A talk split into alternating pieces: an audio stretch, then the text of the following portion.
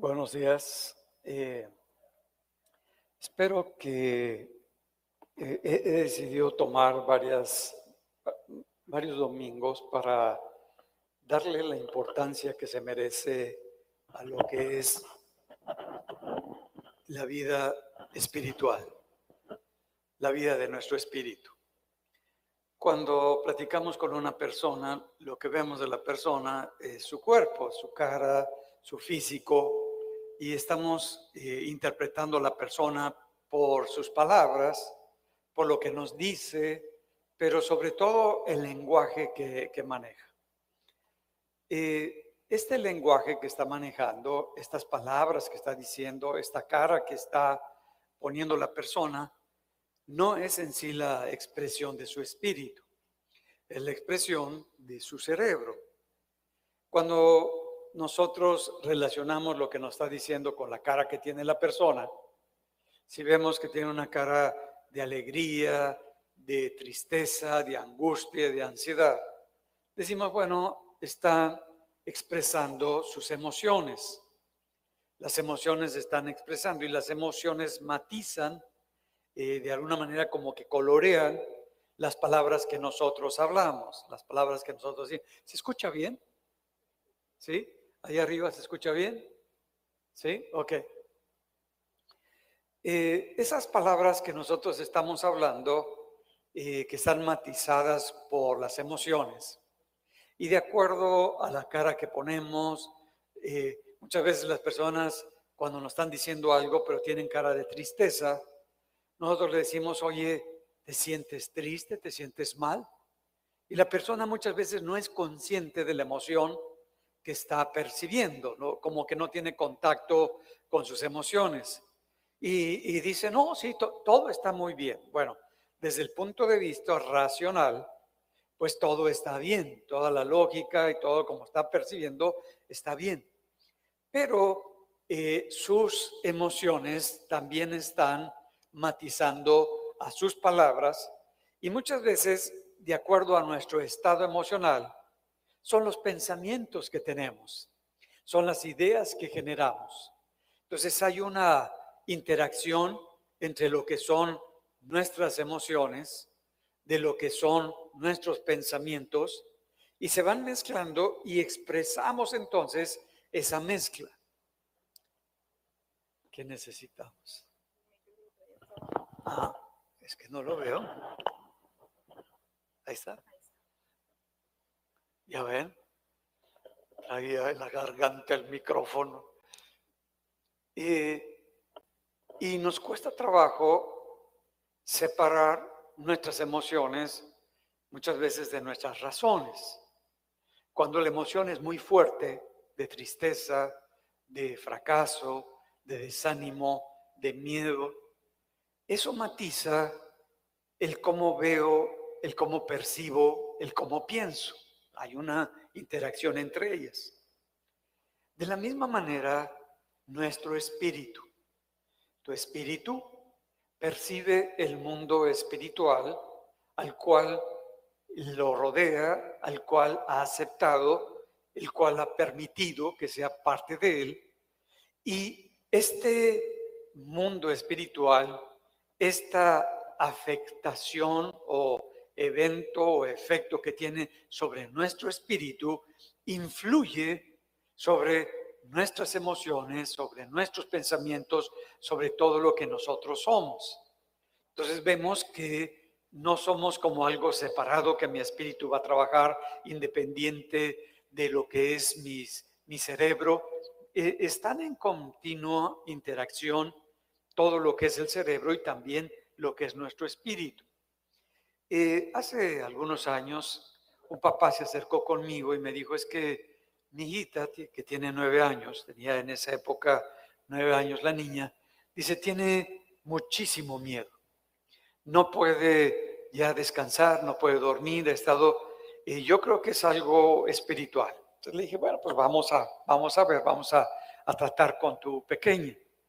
Entonces me trajo a su, a su hijita y le dije a la niña, eh, pues ella me, veía como su pastor, estaba muy contenta. Le dije, ¿tienes miedo? Bueno, ahorita no. Ah, muy bien. Pero normalmente en la noche, ah, sí, muchísimo miedo. Ok, mira, voy a, tú me vas a ver a los ojos y yo te voy a ver a tus ojos, pero no te voy a hablar a ti, le voy a hablar al que te está queriendo controlar a ti. Así que no te preocupes. ¿Me entendiste? Sí. Dije, entonces voy a hablarle fuerte, lo voy a regañar y lo voy a quitar. ¿Estás de acuerdo? Sí. Ok. Entonces agarré, la, estaba la niña, el papá estaba, le dije, tú eres autoridad sobre ella, quédate aquí a, a su lado, yo voy a orar. Y empecé a orar y se me quedó viendo los ojos hablé al espíritu que estaba ahí y le ordené que la soltara, que dejara de estarla intimidando, que la eh, dejara de estar lastimando y lo reprendí. No tuvo manifestaciones ni, ni convulsiones, nada. Le dije, ¿cómo te sientes? Ay, muy bien. Muy bien, como que más ligerita. Ah, qué bueno.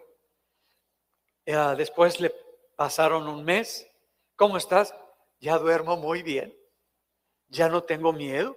Ah, esos espíritus influyen sobre nuestro espíritu, produciendo que nuestras emociones, como es el miedo, tengan un poder sobre nuestros pensamientos y no nos dejen en libertad.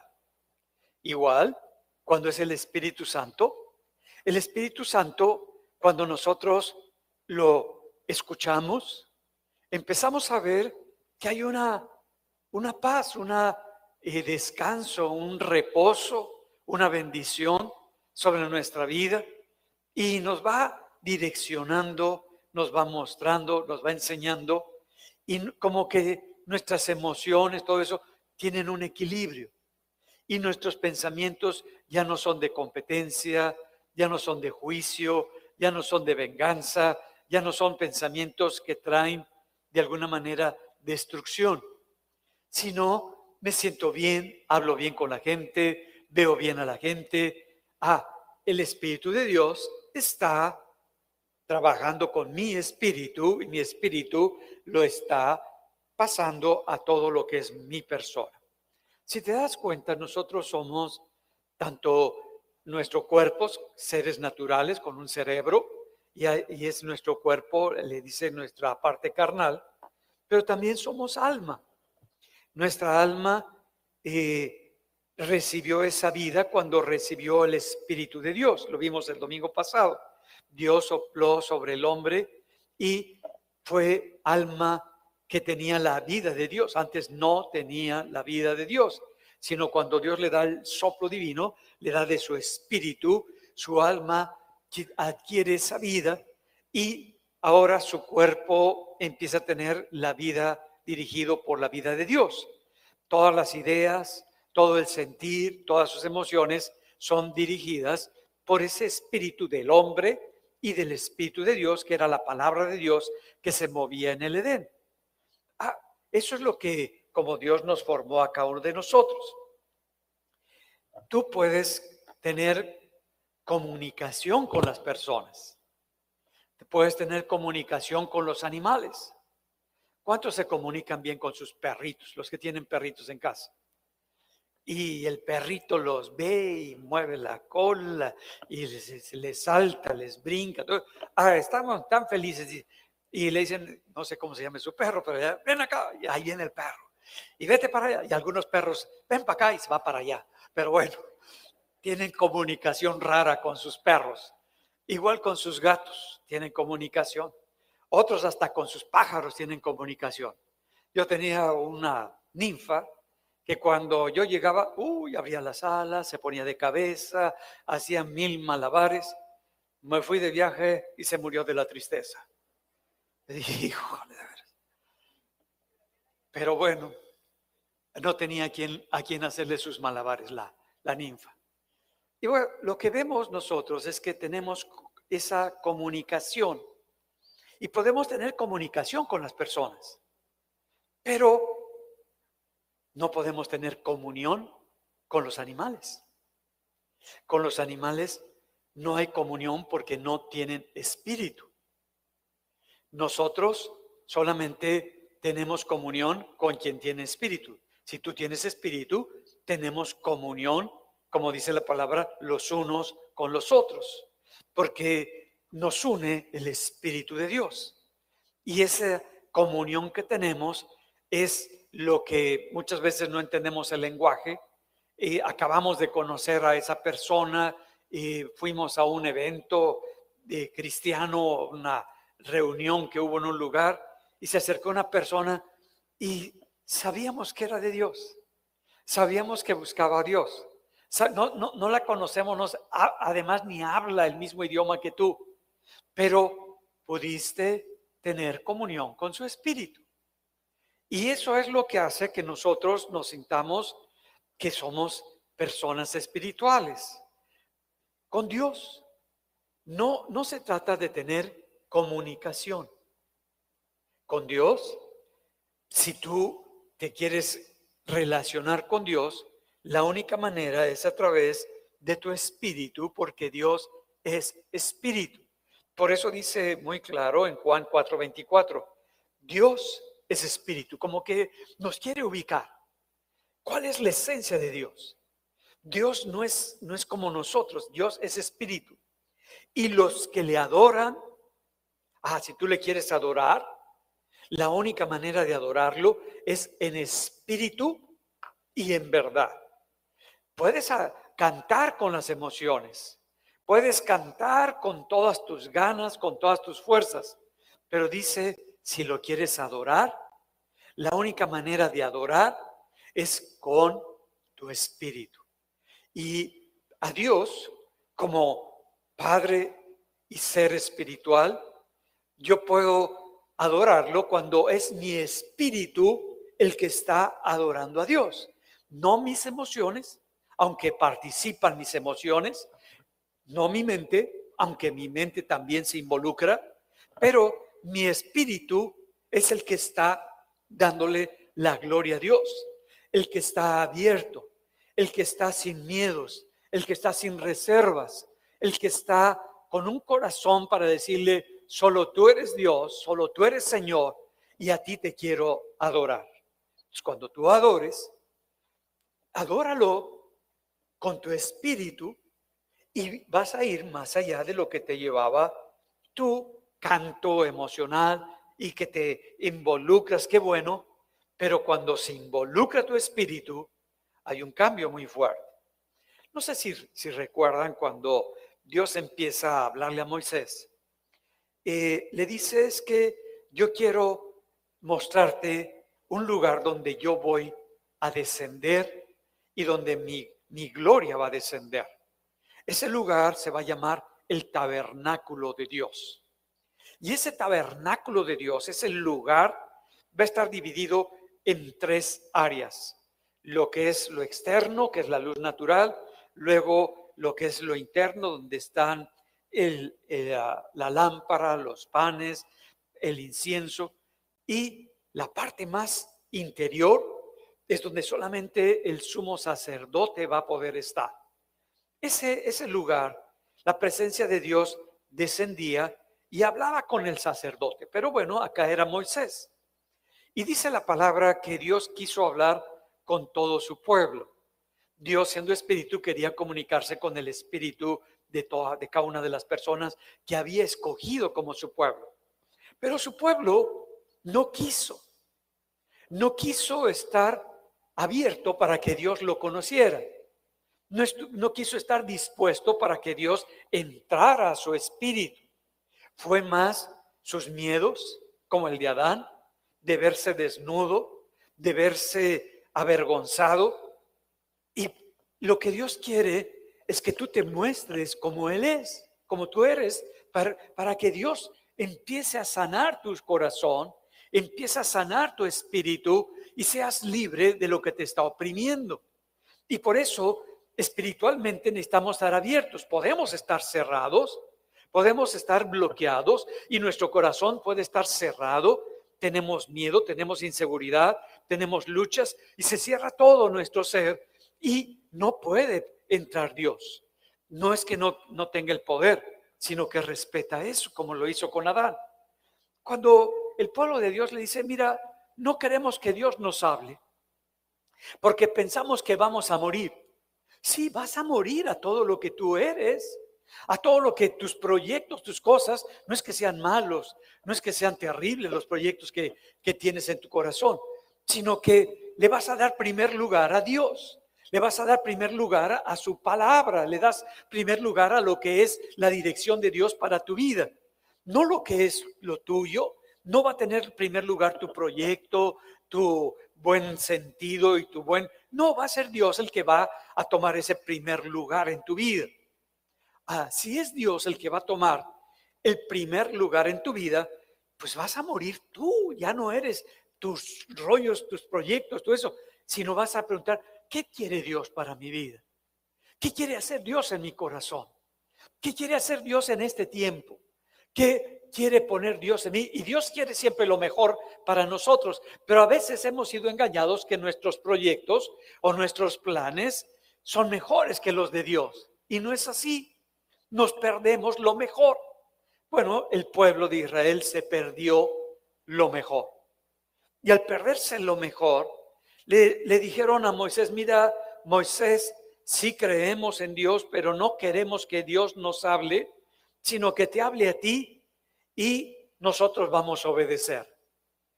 ¿Te ha pasado que nos cuesta trabajo enfrentar a la autoridad o ir con la autoridad o recibir algo de la autoridad? Queremos que sea a través de otra persona, que sea a través de otro medio, porque no vaya a ser que nos vea como somos, no vaya a ser que perciba algo y entramos en mucha crisis. Y por eso Dios lo que le dice, pues no, si no quieren lo voy a respetar y le dice, te voy a hablar.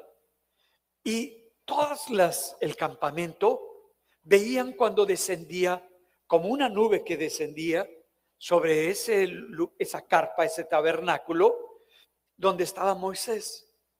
Y dice que muchas veces Moisés no podía entrar en el tabernáculo porque la presencia de Dios lo envolvía.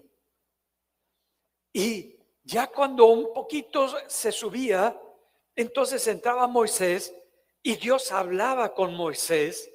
Moisés podía ser dirigido por Dios, podía ser direccionado en las maneras en como Dios quería dirigir a todo su pueblo. Ah, lo mismo pasa con nosotros. El tabernáculo de Dios en los cielos para con el hombre es Cristo. Es Cristo. Y cuando Cristo vino, descendió, esa presencia y esa esencia de Dios para que nosotros pudiésemos tener una relación con Dios. Y todos los que creemos y hemos aceptado, porque abrimos nuestro corazón, quitamos todos los temores, para que Cristo entrara y fuera nuestro Señor y nuestro Salvador, Cristo en ese momento pasó a ser parte de nosotros, de nuestra vida. Y después nos dio de su Santo Espíritu. Y recibimos en nuestro cuerpo, como el tabernáculo ahora, recibimos al Espíritu de Dios para ser direccionados, para ser dirigidos, para ser enseñados, para ser ministrados, para ser animados. Bueno, lo hace en nuestro espíritu, no en nuestra mente, no con nuestras razones, y para que pueda ministrarnos en la, presencia de Dios, el Espíritu Santo, a nuestro tabernáculo, necesitas quitarte tú, tu ego. Lo que más nos oprime, lo que más nos detiene, lo que más nos frena, es nuestro ego. El ego es ese yo que quiere tener el control, que quiere tener el orden, que quiere decir cómo son las cosas, que quiere decir qué es lo que le, conviene y no le conviene, eso lo quiere quitar. Por eso cuando descendía la presencia de Dios, el pueblo de Dios dijo, no, que sea por otro medio para no ser tan fuerte. Es lo que dice nuestro ego. Nuestro ego dice, mira, espérame Dios y, pongo una palabra, esa no es para ahorita. Yo estoy decidiendo cuando Dios debe de hacer y cuándo Dios no debe de hacer las cosas. Y no es así. El que se debe de quitar para que la presencia de Dios sea es nuestro ego. Y cuando se quita, empieza a fluir y empieza a ser en nosotros esa dirección de Dios y ese cambio en nuestra vida. Entonces, la única manera en la que tú vas a poder conocer a Dios es en tu espíritu. Y nuestro espíritu es diferente a nuestro cuerpo. Nosotros desde pequeños en nuestra cultura nos enseñaron a valorar a la gente por su apariencia física, por su cara, por su cuerpo. Y si la persona es de acuerdo a nuestra cultura, tiene la característica de belleza y tiene lo que nos han enseñado como belleza nuestro cuerpo. Entonces nosotros decimos, ah, eso es hermoso, eso es bello, pero lo estamos viendo lo físico. ¿Cuántos le, le atrajo su pareja por lo físico? Hay nadie, no me diga, no. A mí sí me atrajo por lo, físico. Yo le echaba el, ojo a ver qué es lo que veía, como de que no. Y, decía, híjole, qué guapérrima, qué guapérrima, ojalá me haga caso. Y, ahí estaba, no, porque era el ojo a lo, a lo físico. Así me enseñaron, así crecí. Y entonces nosotros decimos, sí, tiene una apariencia, ah, pero si está feíta, con los pelitos parados, eh, piernitas así. Entonces dirías, no, pues no. Eh, teníamos un amigo en la familia que decía, no, pues él tenía los pelos parados. Decía, ustedes van a conseguir trabajo donde sea porque son de buena percha. Yo le decía a mi hermano, oye, ¿qué es eso de que de buena percha? Hay que tener una buena apariencia. Ah, bueno, entonces, y sí, la apariencia influye muchísimo, porque esa es la cultura. Y entonces cuando nos imaginamos a Cristo, lo imaginamos con pelos rubios, así, medio rizados, ojos claros, nariz recta, larga, y empiezas a, construir. Pero mira lo que dice cómo era Cristo, cómo, cómo nos los narra Isaías. No sé si andarías tú con él. Dice Isaías 53 en el verso 2 subirá cual renuevo delante de él, y como raíz de tierra seca. No hay parecer en él, ni hermosura. Le veremos más sin atractivo para que lo deseemos. Ay, caramba. Feito. De acuerdo a nuestros parámetros. De acuerdo a nuestros estándares. ¿Por qué Dios quiere eso? ¿Por qué estaba profetizando eso? Porque nos quería enseñar algo más valioso que lo que el cuerpo puede relacionarse, que lo que el, el cuerpo puede mostrar. Quería mostrarnos algo más rico, de mayor bendición, para que nuestra vida fuera tocada y transformada Muchas veces nosotros cuando vemos a una persona por su apariencia, por su voz, por su manera en cómo habla, tú dices, esto es de Dios. No, hombre, ¿qué de Dios ni qué de Dios? Esto es de tus emociones y, sabe manejar las emociones y bueno, ya, ya te agarró. Pero dice muy claro la palabra que no tenía atractivo físico, que no, no lo iban a desear por su apariencia que tenía. Por eso cuando les pregunta a sus discípulos Jesús, ¿quién dice la gente? Mira, la gente hablaba de acuerdo a lo que veía que Dios hacía a través de Jesús, que eres Elías, que, eres de los profetas, y, estaban todo eso, pero no, no estaban hablando de su físico, de su físico. Y entonces Jesús se, les pregunta, ¿no? ¿Y, ustedes quién dicen que yo soy? Y es cuando Pedro le dice, tú eres el Cristo, el Hijo de Dios viviente. Tú dices, wow, Pedro lo vio. Pedro sabía quién era el Espíritu de Jesús. No, y Jesús sabía que Pedro no veía, que Pedro era lo aparente, lo, lo que se mostraba. Y le dice, ay, Pedrito, esto no te lo mostró carne ni sangre, o sea, no te lo mostró la apariencia, no te lo mostró, sino mi Padre que está en los cielos. Ah, el Padre le revela que en ese cuerpo está Dios, está Cristo. Esto empieza a cambiar por completo la percepción. Y Juan, cuando vemos el Evangelio de Juan, nos dice lo que Juan vio y cómo vio Juan a Jesús. Y dice en el capítulo 1, en el verso 4, en él estaba la vida. ¿Qué está diciendo? Es el depósito de la vida. Jesucristo pudo ver que Jesús es la vida. Y la vida, esa vida, era la luz de los hombres. Ah, ¿de qué está hablando? ¿Qué es lo que te da vida? Tu espíritu. Pero el espíritu de Dios. El espíritu que viene, que Jesús nos dio cuando nacimos de nuevo.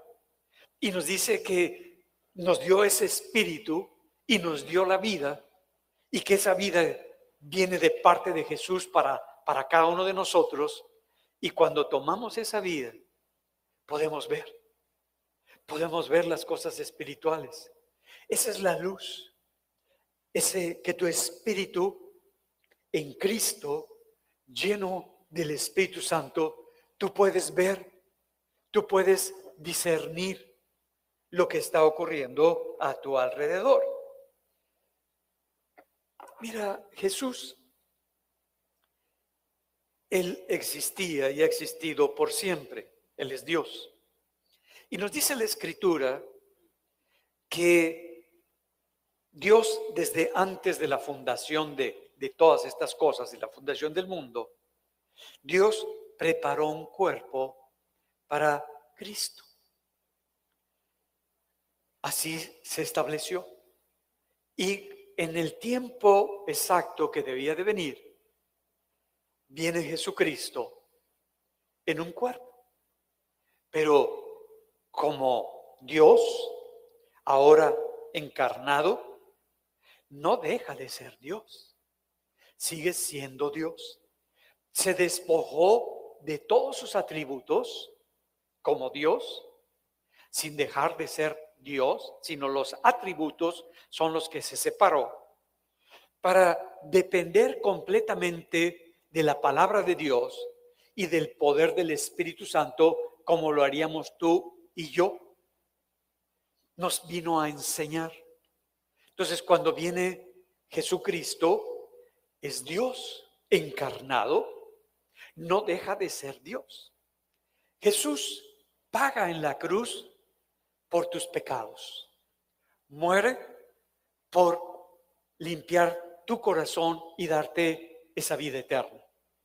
Y cuando Jesús viene y muere en la cruz, su cuerpo muere también. Ah, y el cuerpo no, no, no, no dejó de ser cuerpo estando en la cruz y estando muerto. Vemos nosotros que después cuando resucita, se presenta con sus discípulos, pero se presenta con su cuerpo glorificado. Tiene un cuerpo. No, no siguió como espíritu, sino como un cuerpo. ¿Qué es lo que nos está diciendo? Que nosotros somos espíritu, pero también somos un cuerpo. Y que nuestra alma que está recibiendo lo que viene del espíritu y lo que viene de nuestro cuerpo, está amalgamando para tomar una decisión. Si la decisión que toma mi alma es más por lo que me dice mi cuerpo, pues estoy perdido. Pero si mi alma toma decisiones y se mueve por lo que le dice mi espíritu, mi alma está adquiriendo la vida y la vida de Dios.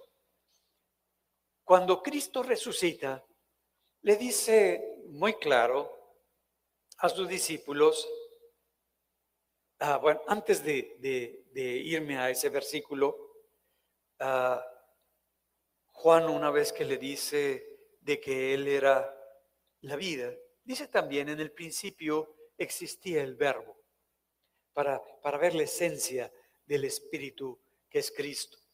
Y el verbo estaba con Dios. Es, el verbo es la palabra en acción. Y el verbo era Dios. Él estaba en el principio con Dios. Ah, entonces está diciendo que Cristo, la palabra que hace las cosas, estaba con Dios. El que está declarando, el que está estableciendo es esa palabra y esa palabra está haciendo las cosas y por él y para él fueron hechas todas las cosas. Entonces nos está diciendo que Cristo estaba estableciendo, pero después se le da un cuerpo. Dice en el verso 3, todas las cosas por él fueron hechas. Y sin él nada de lo que fue, nada de lo que ha sido hecho fue hecho. En él estaba la vida y la vida era la luz de los hombres. Ok, vemos nosotros cómo está diciéndonos muy claro que desde el principio el verbo, la palabra en acción, todo lo que creó todas las cosas, cuando dijo Dios sea esto, era Jesús, era el verbo operando y ese verbo se encarnó y vimos su gloria como la gloria de Dios, como lo dice también el Evangelio de Juan. Pero nos lleva más allá, está con sus discípulos resucitado. Y vemos, nosotros podemos decir, bueno, es que ya cuando nosotros nos muramos, lo más importante es nuestro espíritu.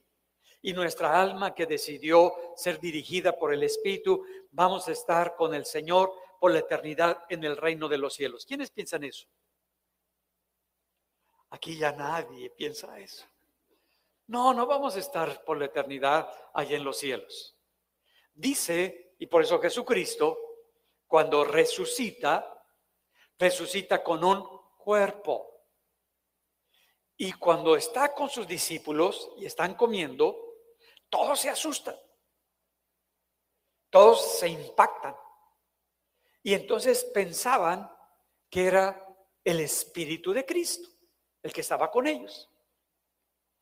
Y mira lo que les dice en Lucas 24, 39. Mirad mis manos y mis pies. Están, están perforados. Véanlos. Que yo mismo soy. Palpen, tóquenme. Vean. Porque un espíritu no tiene carne ni huesos. Como veis que yo tengo. Ah, Jesucristo resucitó en carne, con sus huesitos, con su cuerpo. Pero la belleza de Jesús es el espíritu. Tu belleza es tu espíritu. A quien debemos de arreglar, no es, bueno, sí a la cara también, ¿verdad? Pero, pero principalmente al espíritu. Y al que menos dedicamos tiempo para arreglarlo, pues es al espíritu. Ese, vámonos, y ahí jalas, ¿no? ¿Cómo está? ¿Quién sabe? ¿Cómo se siente? ¿Qué importa? Nada más levántate y jálale. Pues no, no va a funcionar. Necesitamos dedicarle tiempo a nuestro espíritu, porque requiere ese tiempo, esa dedicación, ese conocerlo, ese poderlo discernir, ver el cómo se está moviendo para poderlo animar y levantar. Entonces vemos que cuando tú recibiste a Cristo, recibiste un nuevo espíritu, naciste de nuevo espiritualmente, pero tu corazón fue también cambiado. Anteriormente tu espíritu era dirigido por el príncipe de este mundo, por Satanás la serpiente antigua o el diablo, como lo quieras llamar. Y él dirigía sin que tú te dieras cuenta, porque es un abusador y es un mentiroso y a través de la mentira gobierna nuestras vidas y las gobernaba y nos dice y nos pone deseos y nos pone gustos que no son nuestros y los pone como necesidades imperiosas en nuestra vida. Pero no es así. No es como Dios quiere hacer las cosas. Entonces vemos cómo el Señor, cuando empieza a trabajar con nuestro espíritu, empieza a mostrarnos que es diferente como necesitamos arreglar a nuestro espíritu para que se presente bien. E, él está diciendo Jesucristo que tú tienes un espíritu nuevo, naciste de nuevo. Tu corazón ahora, que es el receptáculo de todo lo que pasa en tu espíritu, también fue cambiado. Antes, por los golpes, por las heridas, por los traumas, por todo eso, tu corazón se endureció. Y se endureció y ahora tienes miedo. Miedo a que te conozcan como eres. Miedo a que vean tus fallas. Miedo a que vean tus debilidades. Miedo a que vean tus fracasos. ¿Cuántos tienen miedo a eso? Yo todavía un poco, la verdad. Digo, híjole. Y y decimos, entonces le damos una maquillada. ¿Y con qué lo maquillamos? Bueno, si tu arma es lo físico, con lo físico lo maquillas. Si tu elemento es lo intelectual, con ideas y con cosas. Si tu elemento es lo musical, con cantitos y con bailecitos. Pero lo maquillamos. Pero tu corazón está cerrado, está hecho piedra. Y Dios nos prometió y Dios profetizó a través de Ezequiel lo que iba a hacer y se lo dice a su pueblo, yo voy a hacer un nuevo pueblo. Yo voy a hacer un cambio en toda la gente y dice muy claro, les voy a dar un espíritu nuevo y un corazón de carne. Les voy a quitar el corazón de piedra y les voy a quitar el espíritu que tenían y les voy a dar algo nuevo. Ah, ok. Entonces iba a haber un cambio en nuestro espíritu y nuestro corazón que recibe todas las cosas iba a ser ahora sensible para poder percibir. La pregunta es, ¿tu corazón ya es sensible? ¿Tu corazón puede aguantar los golpes? ¿Puede aguantar los rechazos? ¿Puede aguantar las frustraciones? ¿Tu corazón puede aceptar los fracasos, las derrotas? Yo no sé, a veces como que nos cuesta trabajo que nuestro corazón aguante eso. Y decimos, es que realmente soy muy frágil. Es que realmente me, me, voy a romper. No, no te vas a romper. Vas a madurar. Vas a crecer. Porque no vas a depender de tus emociones. No vas a depender de tus recuerdos. No vas a depender de las cosas que te rodean. Vas a depender de mi espíritu. Y tu, el espíritu de Dios le va a dar vida a tu espíritu y vas a tener ese gozo que viene de parte de Dios. Porque las cosas que son de Dios, como el gozo, como la paz, como la fe, como la mansedumbre, están en nuestro espíritu. No en nuestra alma, sino en nuestro espíritu y de ahí las toma el alma, de ahí las proyecta a nuestra persona y empezamos a hablar y a ser mansos de corazón, humildes de corazón, porque es, Dios operando en nosotros. Por eso dice en 2 Corintios 5, 17, de modo de que si alguno está en Cristo, ¿qué dice? No los oigo. Nueva criatura es. Las cosas viejas pasaron, he aquí, todas son hechas nuevas. Ok, no dice que cambió tu cerebro, no dice que cambiaron tus emociones, no dice que te borró el cassette, o si dice eso.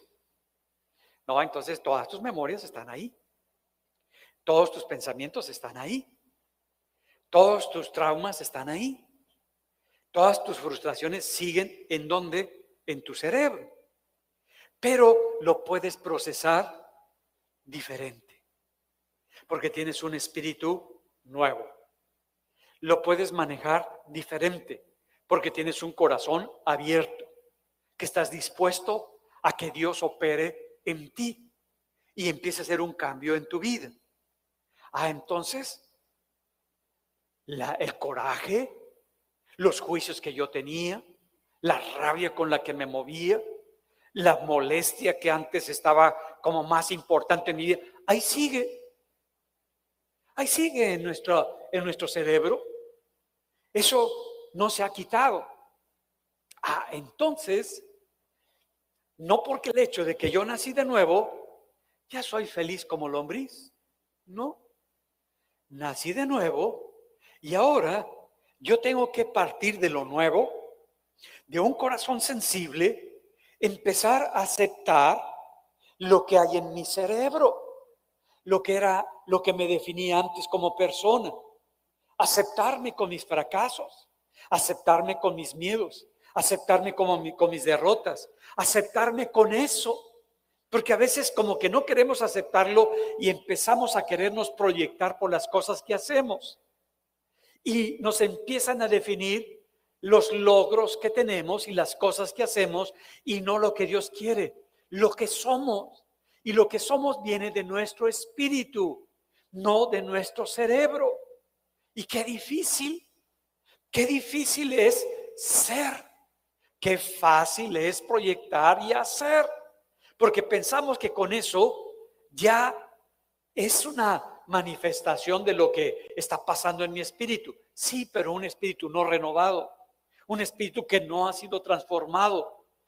Cuando nosotros nacemos de nuevo, necesitamos pasar por un proceso de sanidad, por un proceso de quitar todos esos traumas que están tan metidos en nosotros y que cuando nos golpean salen. Mira, no sale cuando todo está bien. No sale cuando todas las cosas están de maravilla en nuestra vida. Salen cuando vienen problemas. Salen cuando vienen crisis. Salen cuando vienen dificultades. Salen cuando vienen rupturas. Salen cuando vienen enfermedades incurables. Salen cuando estamos quebrados. Y es cuando menos deberían de salir, porque decimos necesitamos algo que me edifique, algo que me levante, no algo que me hunda, ni algo que me destruya. Yo necesito salir, pero no sé cómo salir. Pues necesito sanar. Necesito en mi cerebro, en mis emociones, en todo lo que está en mí, tratarlo. Pero no lo puedo tratar desde el alma nada más. Y a veces lo tratamos con el alma y lo vemos con el alma, pero es algo más. Necesitamos tratarlo desde nuestro espíritu. Y cuando lo tratamos desde nuestro espíritu, ¿de quién crees que necesitas la ayuda? Pues del Espíritu Santo, para que te dirija en lo que tú necesitas en ese momento, para que te dé esa panorámica del problema tan fuerte que hay en tu persona. Y cuando el Espíritu de Dios, vamos a, suponer, no es lo que traía escrito, pero así me lo está poniendo, cuando el Espíritu de Dios empieza a trabajar en nosotros y saca un problema, no saca 20 problemas, porque si sacara todos los problemas que tenemos, pues nos volveríamos más estresados, más angustiados, como que más preocupados y saldríamos todos medio locos, sino que toma uno, el que él considera que ha sido lo que más daño te ha hecho últimamente. Y lo empieza a sacar. Y lo empieza a manifestar. Y quisiéramos nosotros convencernos, decir, puedo tener una opción, no pasa nada, todo se puede arreglar fácilmente, o reconocer, sí, sí pasa algo, sí, sí no estoy bien. Y empieza, empezamos a tener sueños, pensamientos, todo alineados a esa área que el Señor quiere tratar con nosotros. Y tus sueños no son nada ah, de bendición, podríamos llamarle. No son nada agradables muchas veces, sino que nos meten en más crisis, nos meten en más lucha y decimos, bueno, pues ¿qué está pasando? Ay, pues te están mostrando lo que Dios quiere arreglar en ti. No para que tengas miedo, no para que te angusties, No para que lo escondas, lo podemos esconder. Y yo, yo creo que, que muchos de nosotros hemos escondido de alguna manera, no pasa nada, voy a hacer esto, voy a arreglar esto, como que lo queremos tomar por encimita. Pero no es así. Dios quiere ir más profundo en ti. Y te, y te dice, ¿estás dispuesto? ¿No me pediste que hubiera un cambio en ti? ¿No me pediste que fueras transformado y cambiado? ¿No estuviste orando para que esto ocurriera en ti? Entonces, no permitas que el miedo, que es lo que alejó a Adán de esa comunión que tenía con Dios, te gobierne, porque es lo primero que el enemigo manda para que ya no sigas en ese proceso de sanidad, de restauración. Cuando tú le preguntas a una persona, hola, ¿cómo estás? ¿Qué, dices? Pues bien, veme. Pero si te viera el Espíritu dirías, ¿cómo? Pues no, no estás tan bien. Porque hay algo que no se ha arreglado.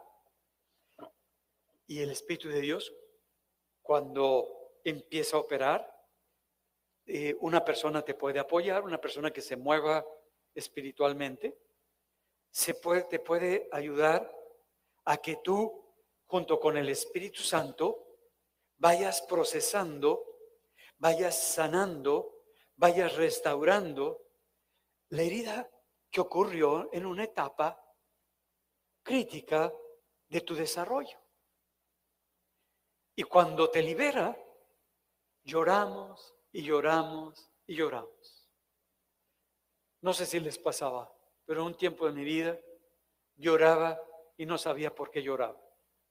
Lloraba y lloraba a moco tendido y no sabía por qué. estaba orando, pero ya no, ya no sabía si llora, orando, llorando, porque me salían y me decían, ¿te sientes triste? No. ¿Te sientes mal? No. Entonces, no sé, pero lloro y lloro. ¿Cuántos les ha pasado esto? Bueno, ahora sí, son de mi equipo de chillones. Dios nos toca y lloramos. Llora, no te limites. Se nos dio el llanto para restaurar, para sanar, para entrar a lo más profundo en nuestro cerebro a través de una emoción para traer equilibrio y sanidad. Y te vas a dar cuenta que Jesús está contigo cuando está pasando eso, que el Espíritu Santo te está dirigiendo y te está diciendo, no tengas miedo, yo estoy contigo. No, no, no permitas que, que esto se detenga. Sigue, sigue, porque quiero traer este cambio a todo tu ser. Ay, Dios empieza a obrar en nosotros y empieza a ocurrir un cambio. Entonces somos nuevas criaturas. Pero el proceso de la transformación, de la sanidad, pues es un proceso. Por eso se abrió en Fuente de Vida el ministerio de, por una parte, para orar, el abrazo del Padre.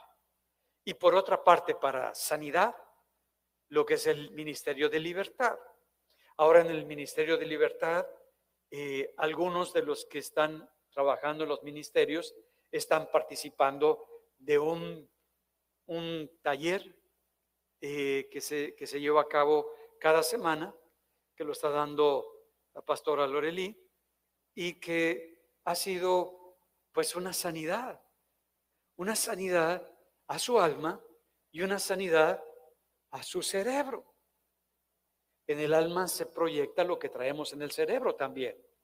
Entonces, y cuando hay esa sanidad, es porque te abriste porque abriste tu corazón. Si tú cuando estás en ese proceso de sanidad estás así, así, no de brazos, pero de corazón, es que está endurecido tu corazoncito. Necesita que Dios opere en ti y confíes, no en la gente. Todos tenemos fallas, todos tenemos debilidades. Estamos confiando en el Señor, que estamos abriendo nuestro corazón para que Dios nos hable y Dios nos transforme. todo fuente de vida va a ir participando de este ministerio y de este curso de sanidad. Anhelo con todo mi corazón que todos y cada uno de nosotros seamos sanados para ser un lugar de bendición. Y hay veces que nosotros nos preocupamos porque nos vamos haciendo como los cacahuates garapiñados.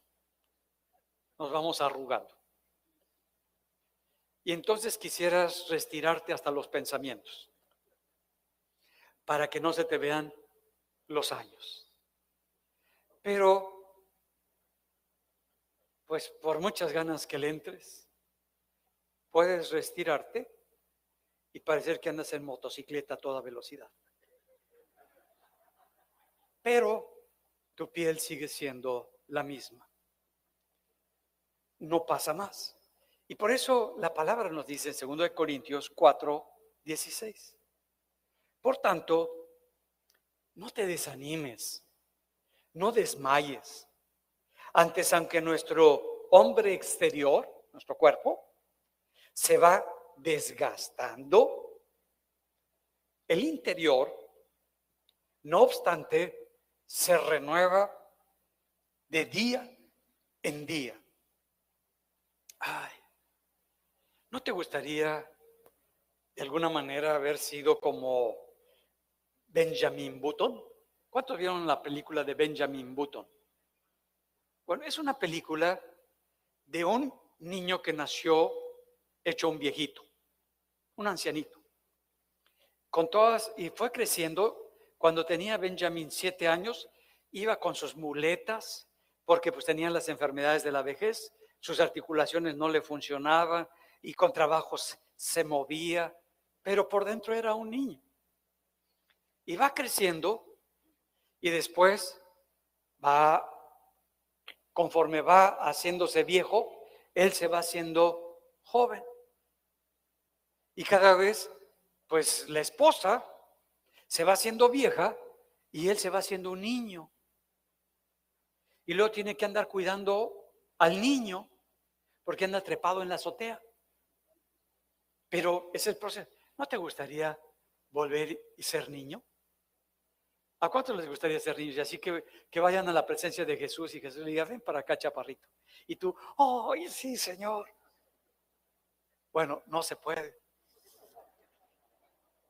Por más que Benjamin Button, pues no, no hay eso. Pero eso sí pasa en tu espíritu. Y es a lo que quiero llegar a tu corazón. Tu espíritu, cada día hay algo nuevo algo diferente que no tenías. Eso es renovarlo. Y no, no dice cada año, dice día con día se va poniendo algo, una cobertura, un algo nuevo, para que lo puedas disfrutar, para que lo puedas usar, para que lo puedas gozar.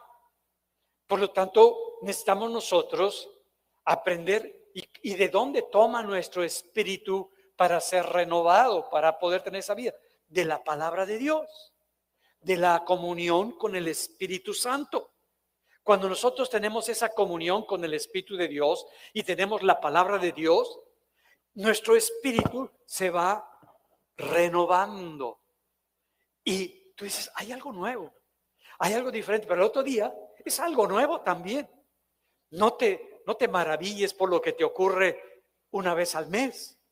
Esto debería de ocurrir diario en nuestro espíritu y que tú puedas disfrutar de esa bendición que Dios nos está dando a cada uno de nosotros. Pero como que no le damos tanta importancia a nuestro espíritu y le damos importancia a nuestro cuerpo natural. Y nuestro cuerpo natural toma decisiones por lo que ve, por lo que oye de las personas. Y las personas cuando manipulan van a lanzar su anzuelo para ver si te agarran por ahí. Y si tú estás abierto, pues ya te agarraron. Ya te empiezan y empiezas a, sentir que, estás agarrado todavía, no, no, no, pero como buenos pescadores, el enemigo sabe en el momento que ya lo tragaste el anzuelo, suas nada más lo jalas y eres pescado al mojo de ajo. ¿Por qué? Porque vas a hacer lo que Él quiera y te vas a mover como Él quiera. Pero empezó con un pensamiento, como lo hizo con Eva. Y nos dice, no, no veas a las personas por su apariencia física. Ve el espíritu que está detrás de la persona, lo que realmente está moviendo a la persona, lo que realmente impulsa para que diga esas palabras la persona, para que tenga esos pensamientos la persona. Dice en 2 Corintios 4:18, no mirando nosotros las cosas que se ven. O sea, no, no le des tanta importancia a las cosas que están tus ojos viendo, porque esas no son las importantes, sino las que no se ven. Pues las cosas que se ven son temporales, pero las que no se ven son eternas. Ah, entonces, si te das cuenta, hay cosas en el mundo espiritual. Y en el mundo espiritual esas cosas es el lenguaje, es lo que hay detrás de las palabras que dice el espíritu que hay detrás.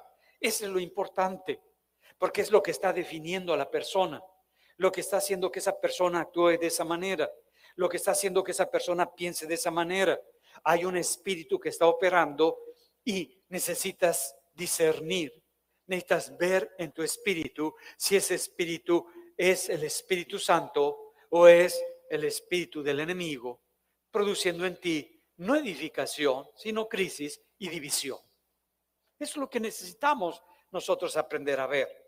Y por eso, cuando nosotros empezamos a ver con los ojos naturales, ah, tomamos decisiones por la fama, la dama y la lana. Es así de sencillito.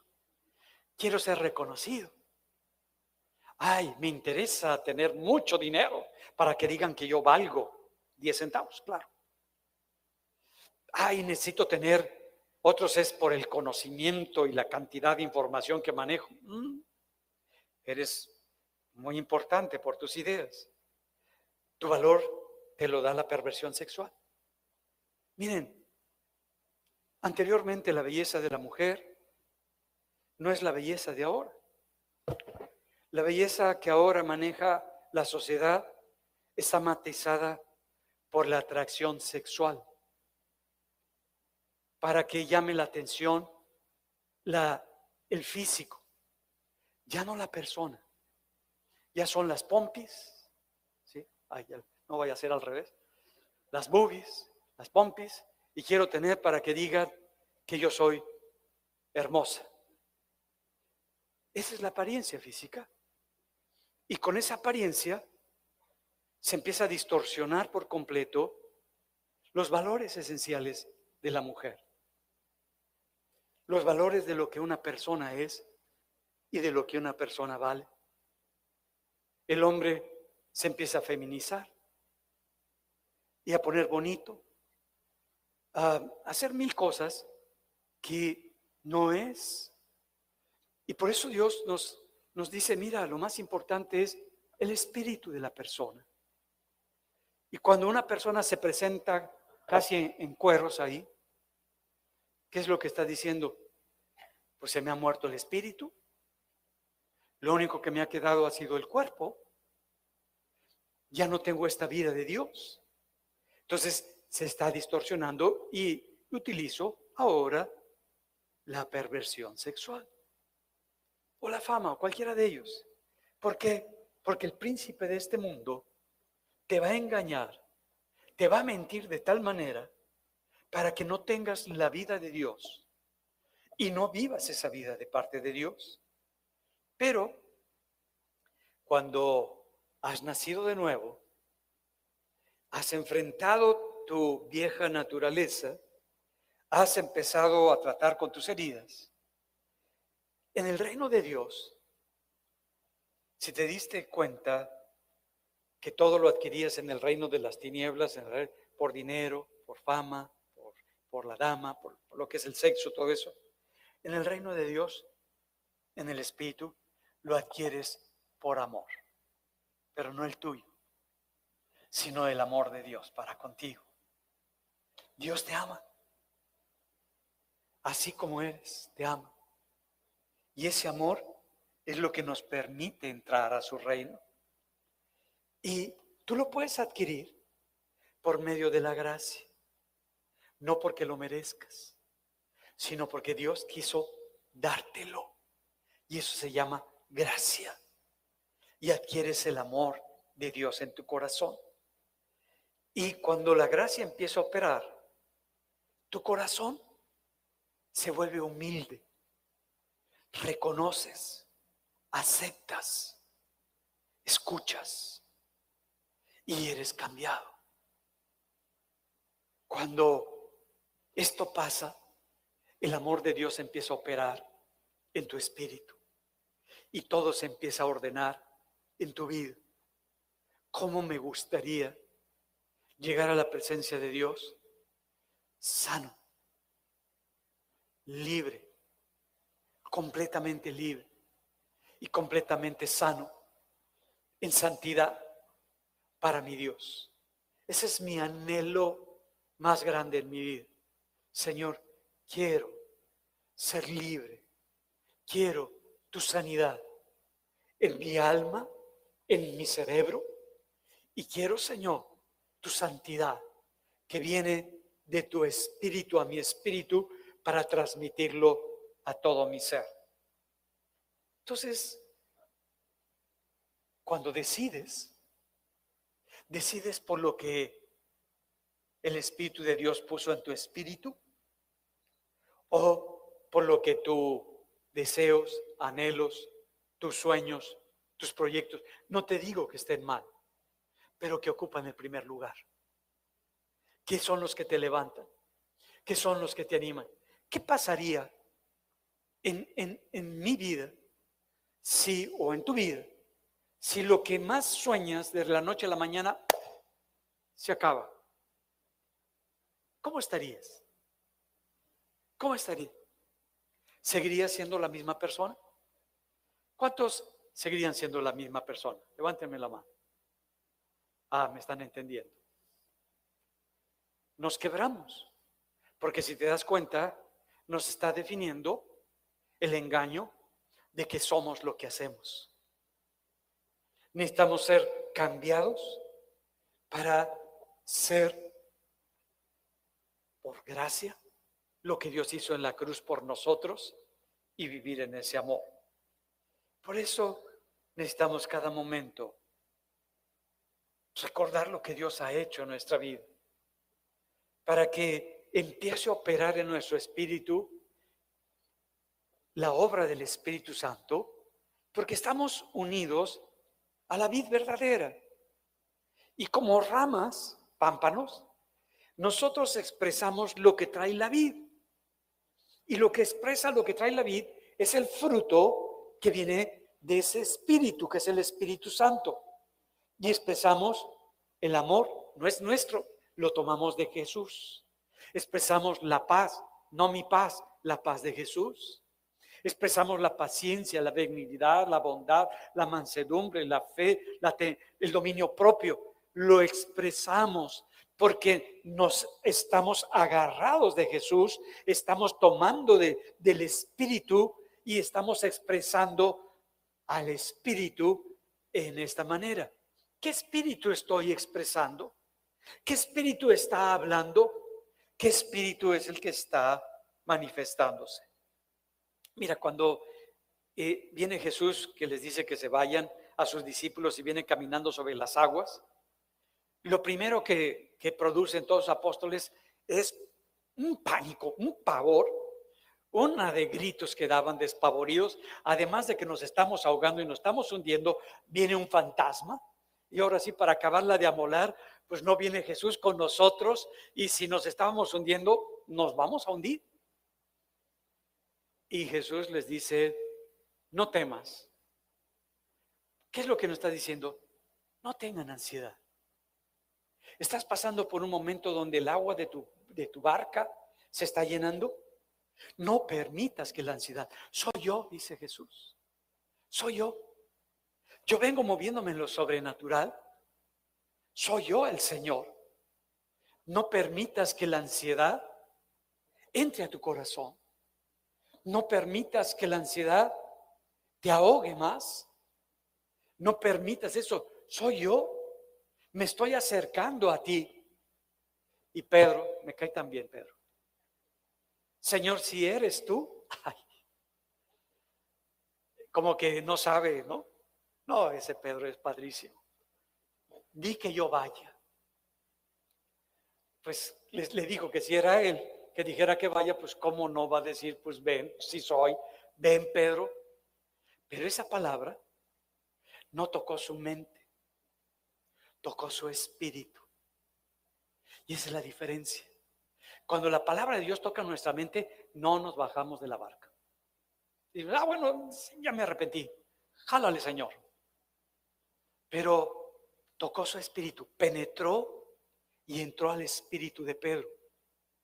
Y cuando penetró al espíritu de Pedro, se, baja de la barca y empieza a caminar sobre el mar y tiene dos realidades. El mundo natural y el mundo espiritual. En el mundo espiritual me muevo por esa palabra que entró a mi espíritu. En el mundo natural es imposible que yo esté caminando. En el mundo natural los problemas, la tormenta, todo está, ahora hasta lo veo más grande. Y yo tengo que escoger. Yo tengo que escoger a cuál creo, en cuál me voy a sostener. Y fue más importante lo que definió a Pedro en ese momento de moverse en lo sobrenatural. Fue más importante lo que veían sus ojos, que es lo que nos enseña el Señor. No tomes decisiones por lo que ven, tus ojos. No actúes en ese momento. Si ya recibiste una palabra de Dios en tu espíritu, no te dejes de mover por esa palabra, porque esa palabra es la que te está sosteniendo en lo sobrenatural. No es las ideas, no son las angustias, no son las dificultades, es la palabra de Dios que entró a tu ser, a tu espíritu, es la que te está sosteniendo. Y cuando te sostienes en, en esa dimensión, pues puedes caminar en lo sobrenatural y te sostiene. Pero, pues le ganó a Pedro lo que veía y empezó a tragar agua, como muchos de nosotros. Como que Dios nos los pone, no te desanimes. Mira, vente Pedrito, y te saca así, todo mojado, y te pone en la barca, y te deja ahí todo como pescado mojado. Ahí, yo creo que el Pedro quedó así. Sí, Señor, tragué agua. Bueno, no importa, te amo. Y es lo que Dios está poniendo en nuestra vida. Mira, no por lo que conocemos. No es el conocimiento lo que define nuestra vida espiritual. Nos podemos saber toda la Biblia de memoria. Podemos leer la escritura. Podemos saber lo que Dios está hablando en su palabra. Pero eso no es lo que nos define sino si tú crees y entra esa palabra a tu espíritu. ¿Cómo sé que te define un conocimiento o te define la palabra? Mira, en la época de Jesús estaban los fariseos, los escribas, conocían perfectamente todo el Antiguo Testamento. Se lo sabían de memoria. Sabían dónde iban, todo eso pero era conocimiento, era información. Y por lo tanto, no hay autoridad en el puro conocimiento. Puedes hablar y puedes decir por un tiempo, pero si no hay el mover del espíritu, todo eso se va a caer. Todo eso no va a durar. Y vemos cómo Jesús les dice, hay un problema en ustedes. Ustedes conocen la J, la tilde, todo lo conocen de la escritura. Y mira cómo lo dice Juan 10, 26. Pero vosotros no creéis, porque no sois mis ovejas. Como os he dicho, mis ovejas oyen mi voz y yo las conozco y me siguen. ¿Qué es lo que está diciendo? Que cuando tú oyes la voz de Dios, cuando tú escuchas lo que Jesús te está hablando, lo que el Espíritu de Dios está diciendo, tú actúas en eso. No lo cuestionas. Tú dices, eso no, eso es pecado, no le entro. Eso no es para mi persona, eso no es para mi vida, no es mío. Pero estás definido, tienes claridad en tu espíritu. Entonces está diciendo muy claro, esto no es para mí. Y bueno, dice, ustedes conocen, pero no hacen, porque no creen en esa palabra que conocen. ¿Qué pasa? Pues puede ser una persona que tienes, que te va bien en, tu, en tus negocios, en las cosas, lo que, en lo que quieras, pero ya tu corazón no está en Cristo. Ya tu corazón no está en lo que Dios está haciendo en el lugar donde Dios te ha colocado. Cuando nuestro corazón está en Cristo y está en donde Dios nos ha colocado, queremos participar en la obra de Dios. Queremos ser parte de lo que Dios está haciendo en este lugar. Queremos compartir con la gente lo que Dios está haciendo en nuestro corazón. Queremos decirle a la gente, yo no me quiero quedar con esto, te lo quiero decir. Mira, Cristo es la fuente de mi vida. Cristo es la fortaleza de mi corazón. Y, y empiezas a hablarles pero empieza a hablar tu espíritu. Y cuando tu espíritu habla, la persona recibe. No son la cantidad de información ni conocimiento porque la gente no conoce, pero el espíritu de la gente sabe. Y cuando sabe, sabe que necesita eso. Cuando nosotros estamos involucrados en lo que Dios es, lo que Dios está poniendo, nos involucramos, participamos, queremos ser parte de lo que Dios está haciendo, porque todo esto se va a quedar como los veían los discípulos y van con Jesús y van al templo y dicen, oh Señor, mira qué, qué belleza, mira qué cosa tan grandiosa. Y Jesús le dice, no, eso no es lo importante. Mira, dentro de pocos años eso se va a apagar. Dentro de pocos años eso se va a acabar. No va a quedar piedra sobre piedra. Lo importante es tu espíritu. Ese es lo importante. Ese es lo que tú necesitas cuidar. El problema dice, mis ovejas oyen mi voz y me siguen. O sea, hacen lo que yo les digo. Y yo les doy vida eterna. Ah, escucho, hago y recibo la vida de Dios. Escucho, hago y recibo más vida de Dios. Entonces, no solamente por el conocer, sino porque estoy dispuesto a moverme en lo que Dios me está diciendo y entonces en ese momento es que Dios me da de su vida para que eso se haga una realidad en mi des. Dice, y yo las conozco a todas mis ovejas y ellas me siguen. Andamos, escuchamos la voz de Dios y en eso nos movemos. Y yo les doy vida eterna y no perecerán jamás, ni nadie las arrebatará de mi mano. Cuida tu crecimiento espiritual. Me quedé a la mitad. Cuida tu crecimiento espiritual. Sobre todas las cosas guardadas, ¿qué es lo que nos dice la palabra? Cuida, cuida de tu corazón. Porque la vida de Dios sale por ahí. Cuida tu corazón. Si se endureció, haz algo. No te quedas, háblalo. No, te, no permitas que el orgullo te dirija. No permitas que la imagen que tienes sea la que te dirija. Sé humilde. Reconoce. Y Dios va a empezar a dirigir, a cambiar tu corazón y tu vida. Vamos a ponernos en pie.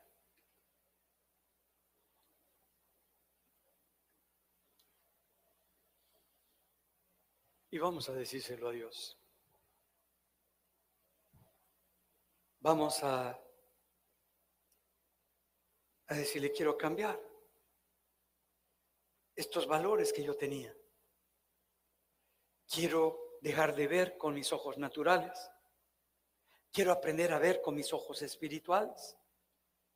Quiero ver no lo aparente, quiero ver lo que está atrás de esa persona, su espíritu. Así cuando Jesús le dice, ¿quiénes dicen ustedes que yo soy? Los demonios decían. Los demonios cuando veían a Jesús decían, tú eres el Cristo, tú eres el Hijo de Dios, el Dios viviente. ¿Qué tienes contra nosotros? ¿Por qué vienes a atormentarnos? No es el tiempo. Miran bien que sabe. Y lo podían ver espiritualmente. Que tú puedas ver el espíritu de las personas. Cómo el espíritu de las personas se va cambiando. Y al cambiar el espíritu de las personas, cambian sus gustos. Sus emociones van siendo diferentes. Su manera de pensar va cambiando. Y si no disiernes, te vas con esa idea, emoción, pensamiento y te contaminas. Levántate en tu espíritu. ¿Estamos? Vamos a orar. Padre, gracias. Gracias porque estás viniendo a traernos claridad para ver nuestro espíritu, para escucharte a ti y ver lo que tú quieres hacer en mi espíritu, Padre. Me dice un nuevo espíritu que viene de ti, por eso soy tu hijo. Y como hijo tuyo, quiero vivir, quiero que tu espíritu direccione completamente mi corazón.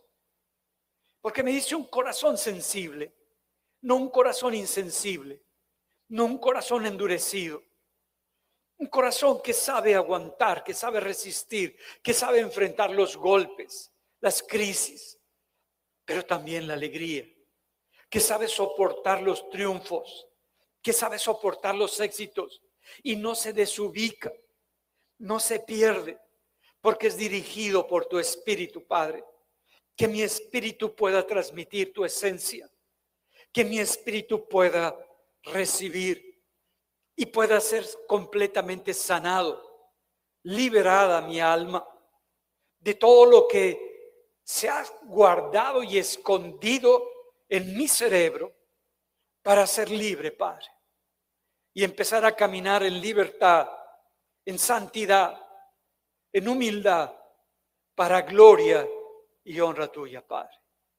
Te damos gracias, Señor, porque sé que estás viniendo a tocar nuestro corazón, que has venido para sanar y liberarnos, para dejar todas las cosas que no importan, para identificar lo que realmente es valioso e importante y empezar a caminar en lo sobrenatural. Y yo escojo por la fe que nos has dado, Señor, y la fe que has puesto en mi corazón, escojo vivir en lo sobrenatural y no en lo que me rodea, porque lo sobrenatural es lo que me sostiene y no lo que me rodea, lo que me hunde. Y hoy te doy gracias, Padre, porque he podido oír tu voz, que ha tocado lo más fuerte de mi corazón y lo ha ablandado. Y ha puesto algo nuevo en mi espíritu para vivir por ti y para ti, Padre. Te doy gracias y te bendigo, Padre mío, en el nombre de Jesús. Amén. Amén.